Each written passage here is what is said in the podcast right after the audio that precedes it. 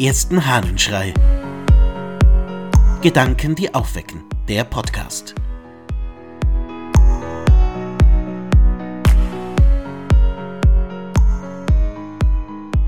Wenn der Reichtum einschränkt.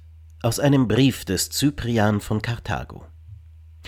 Aber auch die, welche du für reich hältst, welche Triften an Triften reihen und die armen Angrenzer aus ihrem Gebiet verdrängen, um so ihre unermeßlichen und endlosen Ländereien immer weiter auszudehnen, welche Gold und Silber in Hülle und Fülle besitzen und gewaltige Summen in Haufen aufgeschichtet oder in Massen vergraben haben, auch sie zittern inmitten ihres Reichtums, und es quält sie der Gedanke der Unsicherheit und die Angst, es könnte ein Räuber sie berauben, ein Mörder sie überfallen oder der feindselige Neid irgendeines noch reicheren durch ränkevolle Prozesse sie beunruhigen.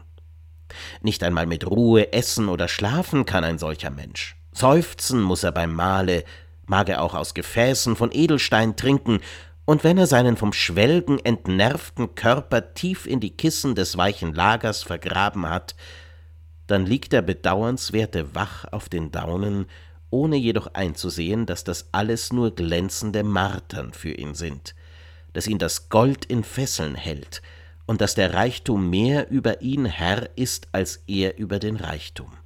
Und welch fluchwürdige Verblendung des Geistes, welch tiefe Nacht wahnwitziger Gier, obwohl er sich von der schweren Last frei und ledig machen könnte, fährt er fort, nur noch mehr die ihn quälenden Schätze zu hüten, fährt er fort, mit größter Hartnäckigkeit an den ihn peinigenden Haufen zu hängen. Da wird nichts davon den Klienten gespendet, nichts unter die Armen verteilt, und sie nennen es ihr Geld, was sie wie fremdes Eigentum zu Hause verschlossen halten und mit ängstlicher Sorge bewachen, und wovon sie weder ihren Freunden noch ihren Kindern oder auch nur sich selbst etwas gönnen.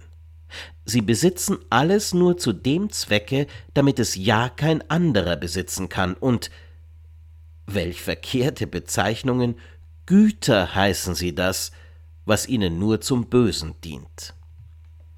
Hui, was für eine klare und heftige Aussage gegenüber dem Reichtum, beziehungsweise gegenüber der Gier, die sich am Reichtum aufhängt, und gegenüber denen, die von dem, was sie besitzen, so in Besitz genommen sind, dass sie selbst nur noch zu Sklaven des ihren werden.